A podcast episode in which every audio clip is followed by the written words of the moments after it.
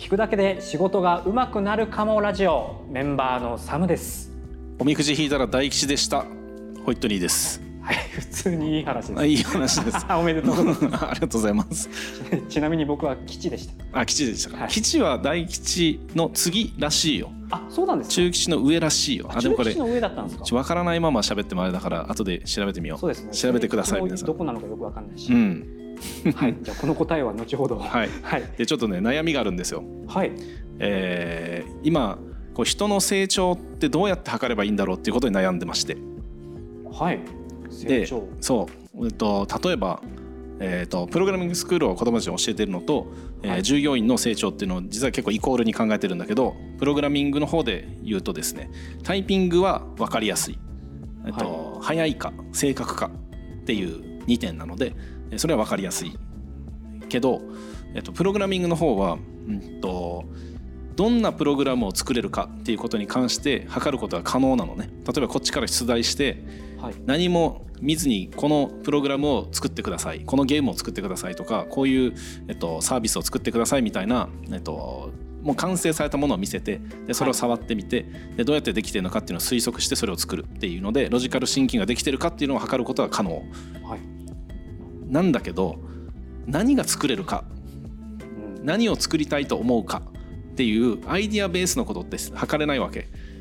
あ子供たちが設計してっていうそうえっと、例えば、えーじゃんけんゲームを作ってくださいって言ったら、はい。多分全員できるのね。うんうん作れるわけ。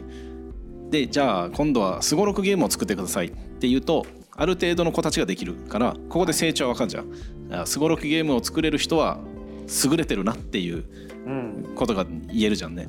でもすごろくゲームを作らなかった子たちはつまんねえから作らないっていうだけかもしれなくてはい。すごろくが俺好きじゃないんだよと、えー俺は格格ゲーが好きなんだっつって実はこいつ格闘ゲームを作れるかもしれないじゃん。はい。そうするとすごろくゲームのお前すごいなという話になるかもしれない。そうです。俺たち作れねえのにそうそうそうそう。でもこいつはすごろくゲーム作れないからいやお前らの方がすごいぜって言うかもしれないじゃん。そうですねまあ見方によってはどっちがいいっていうのはなんかありそうですねそうだから価値観が、えーそうやってバラバラになっているものをどうやって測るかっていうのに悩んでて。はい。で、えっと、例えばさっき言ったみたいにこっちがじゃあ、えっと、格ゲー作ってくださいとかすごろくゲーム作ってください。すごろくゲームが作れなかったら人は格ゲーにまだ作るという資格がないので嫌でもいいから、えっと、まずはすごろくゲームが作れるようになってくださいっうんていう、えっと、ルールを敷いたとすんじゃん。はい。そうするといい子ちゃんになるための勉強が始まると思うわけ。はい。決められた、はい。決められたゴールをいちいちこなしていくみたいな。そしたら格ゲーが作りたいなとか今まで世の中で誰も見たことのないゲームを作るというアイディアが生まれなくなると思うのね。だからそうやって測ることはしたくないのよ。はい。だこっちがテスト渡してそれを回答してわあすごい100点だねっていうような測り方はしたくないんですよ。はい。でそうするとどうすればいいんだろうっていうのに悩んでます。あなるほど。あでもやりたいことこうしたいっていうのは決まってるわけですね。そうやって自分たちから想像して、うん。えー作ってほしい。この与えてね何かそれを乗りこなすってだ、うん。ような考え方には、うん。あーかしないでほしいっていうか。プロセスでいうともうちょっと細かくあって例えばさなんだろう朝起きて困ることってある？朝起きて困ること、うん。えー交通渋滞とか、あじゃあ交通渋滞を解決するにはどうしたらいいんだろえー車を減らすか、う、うん、えー道を広くするかとかですかね。えっとそれはすごい規模の話になるのではい。今できることで交通渋滞を減らすにはどうしたらいいんだろ。う？っていうある種の制限がかかってる状態ではい。どうにかどうやればいいんだろうなっていうことを考えてこうやった方がいいんじゃないかというひらめきが起こる。まず問題が何かっていうのに気づくっていうのとそれを定義する。えー問題を定義してえーそれに対してのアイデアを並べてでアイデアこれなんじゃないかっていうので仮説シミュレーションができてでそれからじゃあこういうふうにやってみようっていうふうに実行が要はプログラミングができてでそれを実際にやってみてで検証して仮説と正しかったのか問題解決されたのかっていうのを見定めてもっとアップデートできないかって PDC へ回すみたいな多分そういう順番があると思うのね。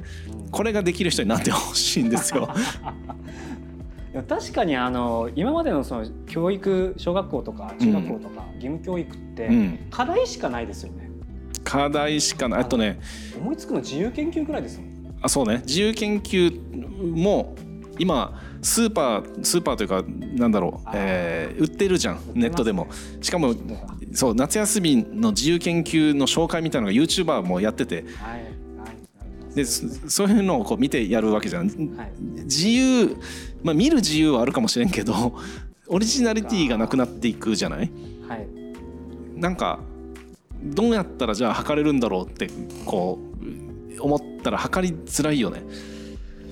確かに想像すこれ想像性でいいんですかね、そのいや、えっと、創造性は一つでしかなくてアイデアのひらめきでしかなくて、えっと、多分論理的思考っていうのは想像してアイデアを思いついたやつを実行するために論理的に考えなきゃいけない、でもその前に課題を見つけて定義するっていう何の力か分からんけど課題発見力みたいなのが必要だったり観察力みたいなのが必要だったり多分総合的なものが必要だと思うのよ。で、えー例えばさ、えっと、交通渋滞でいうと、えー、分かんないけど、と、交通渋滞をしていない道のルートを教えてくれる Google マップみたいなものだったら、えー自分でもできるかなとか、うん。えー例えばじゃあそもそも、えっと、そこに行かないといけない理由を潰そうっていう、えー例えばなんだろう物を届けようだったらそれデデジタル化できますよっていうサービスを作ろうだったりとかっていうアイデアを思いつく人はそれぞれバラバラだと思うのね、はい。さっきの話で言うと面白いゲーム作ってくださいって課題を渡されたらすごろくゲーム作るやつと格ゲー作るやつがいてどっちが優れてるか分かりませんという話じゃんね。だけどあだだからアイデアはいっぱいあった方がいいしそれを思いついてそれを作れるやつはすげえと思うんだけどこいつらの評価ができない。うん。じゃあ仮に、えっと、結果だけを重んじてみたとしたらはい。格ゲーの話で言うと格ゲーが面白かったですと、はい。えー要はゲームにとして売れました。ですごろくは売れませんでしたっていう場合格ゲーを作ったやつが優れてるっていう話になる、まあそうですね、うん。お金ができているという意う味では。ん、そしたらさすごろくゲーム作るやつはいなくなるよね。みんな格ゲーを作った方がいいっていう風になるのでそれもまたそれで違うと思うのね。うんすごろくゲームを支持してるやつがちょっとでもいたらそこには価値があったはずだからもっとすげえ すごろくゲームを作るとユーザー少ないけど高く売れんじゃないかとか。うーん。そのアイディアというかそれができるっていう一つの価値観はうん。これプライスレスですようんね、うんうん。お金にはならないけれども、うん誰にが邪魔あ真似できるかって言ったらその人だけのもそうそうそうのかもしでもまあでもその格ゲー作れ作ってって言われて、作れる人もそれはそれであいいのよ。需要があってそうそうそう。そうそうそうそのアイディアをえー格ゲーが作れなくてもそのすごろくができるっていうのもこれは素晴らしいことだから、うん。そこをどう見極めてあげるられるか。見極めるというかそう第三者としてどう評価できるんだろうかっていうのが分からんっていう 悩みです。これはあの口頭で「おめえすげえな」でダメなんですか？えっ数値化としたいとかってことではない？社員に置き換えたとして、はい。えーじゃあなんだろうな金稼いでくれっていうテーマが与えられてはい。じゃあこれで金稼ぎましたっていう人とこれで、えっと、アイデアがいくつか出てはい。でサムさんがもし、えっと、めっちゃ稼いだとすんじゃん。じはい。ゃあサムさん稼いだからその分給料にあの還元するねって言われたら嬉しいでしょ。あ嬉しいですね。それ評価されてるから。頑で実際に売れたから。はいでもサムさんがもし逆の立場で、えーアイデアを作って、えー考えてでそれを形にしてサービスとして売ったがそこそこしか売れなかった。はい。でも売れたんだよ一応。そこそこしか売れなかった。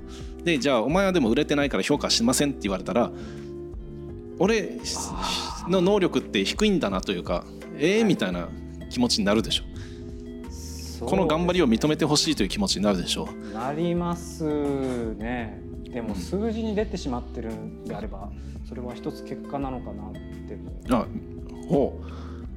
あそう。でも多分そうやって僕が考えてしまうっていうのは避けてほしい感じですかね。えっと、そのなぜ売れなかったのかをさらに考えて、でえっと、もっと売れるようにサイクルを回してあそその PDCA そう。でそれでもしもしそいつがサムさんが、えーそのもう一人のやつよりも、えっと、あんまり売れなかったが改善して、えーもう近いところまで売れたとする。はい。えっと、その A さんは100万円ぐらい売れましたと。でサムさんは第一段階のプロトタイプというか第一段階発表したやつは10万円ぐらいしか売れなかったんだけどそこから改善して80万まで売れるようになったってなったら俺この改善した能力を高く買いたいのねあなるほど。だってその後、うん。そうその後80万でもあと20万足りないのをどうやって改善するかっていう経験があるじゃん、はい。でもこの A さんは100万円売れたが改善していないから改善能力がないかもしれないじゃん。はい。だまあ、両方評価したいんだけどそのダメだからえー10万円だったからお前ダメねじゃなくてここからどうリカバリーしたかっていうことも評価に入れたいんですよ。でもそれってやっぱり売り上げになっちゃうのかなまあどうしても一つ指標にはなると思うんですけどうん。でもさっきその改善してうん。そこも含めての評価っていうのは、あのそのあえーそのホイットニーさんのその価値観うん。ですよね。でそ確かあの言われてみればあそうか別にその売り上げが悪かったからここで一回一生懸命あ俺はダメなんだ。うん。あいつより劣ってるんだ、うん。じゃなくて改善ししようっていうのがうん。根付いていればうん。いいですね。そう。その今スクールのお子さんたちはまさにその、そういう考え方ををしてほしいと思ってるね。ってことですね。シンキング。でもこっちが評価のし仕方によってはその気持ちをそぐ可能性があるじゃない？はい。だからえっと面白かった評価みたいなので面白かったね。でじゃあ君のは点数入んなかったから面白くなかったんだね。って言った後改善しようぜという気持ちになればはい。改善ししようという姿勢を評価したい。はい。けど分かんないのよ。どあどどの気持ちの強さ。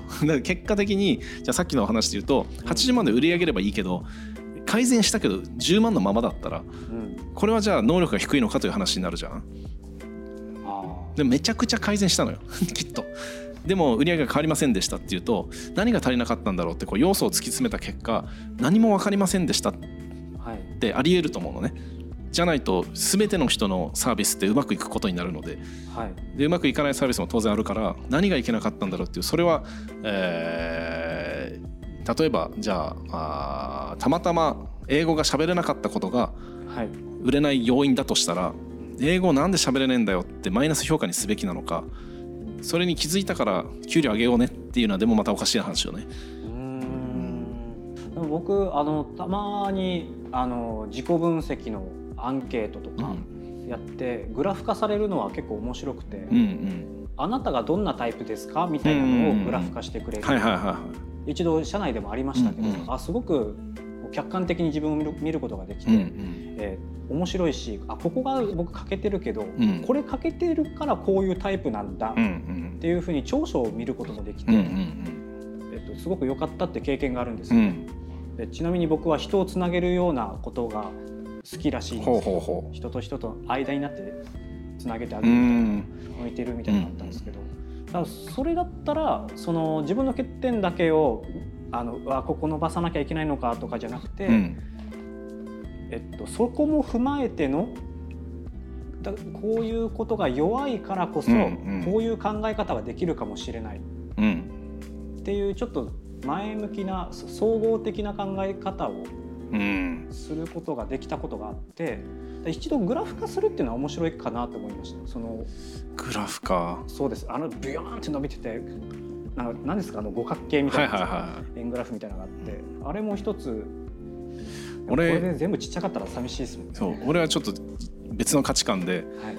あれ何回もやってその場では面白いなって楽しむけどはい。一個も覚えてないのね。であの線があるじゃん。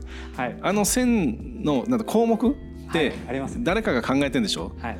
えーなんだろう。あと面白いかとか、はい。あの辛いか甘いかみたいなやつでしょ、その五角形のやつって。そのその指標はすでに人のバイアスが入ってると思っちゃうのね。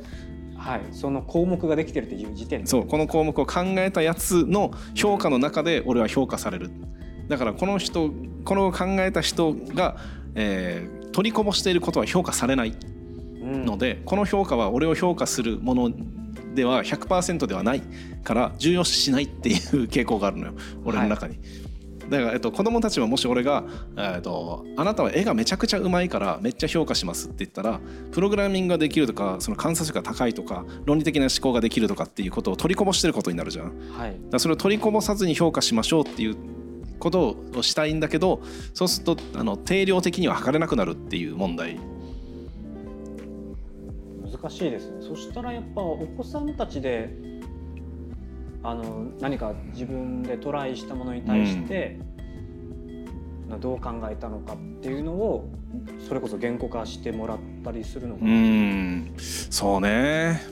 まああとさっきの売り上げに近いんだけど互いに評価してもらうのがいいかなと今思っていて、うん、でみんなでナンバーワンみんなで決めてって言ったら一応フェアフェアかなというか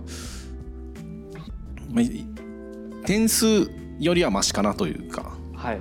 うん、レールに乗っけてないので、うん、あ先生はこれがいいと思ったけど C 君が1位なんだね。へえみたいな っていうこれ、ね、市場が決めたから、はい、っていうことはありえるかなで今のこれが社会に出るとなったらそこに慣れていた方が、うん、あの自分が作ったプロダクトがどう評価されてっていうのは売り上げでつながるっていう感覚を覚えてた方がいい。って考えたらそっちかなという気もする。でもなんかねまだ100点満点じゃないので、もっといい評価の仕方ってないかなっていうのを知りたいとこですね。そうですね。でもランキング付けとかそのパラメータにするとかそういうのではないっていう。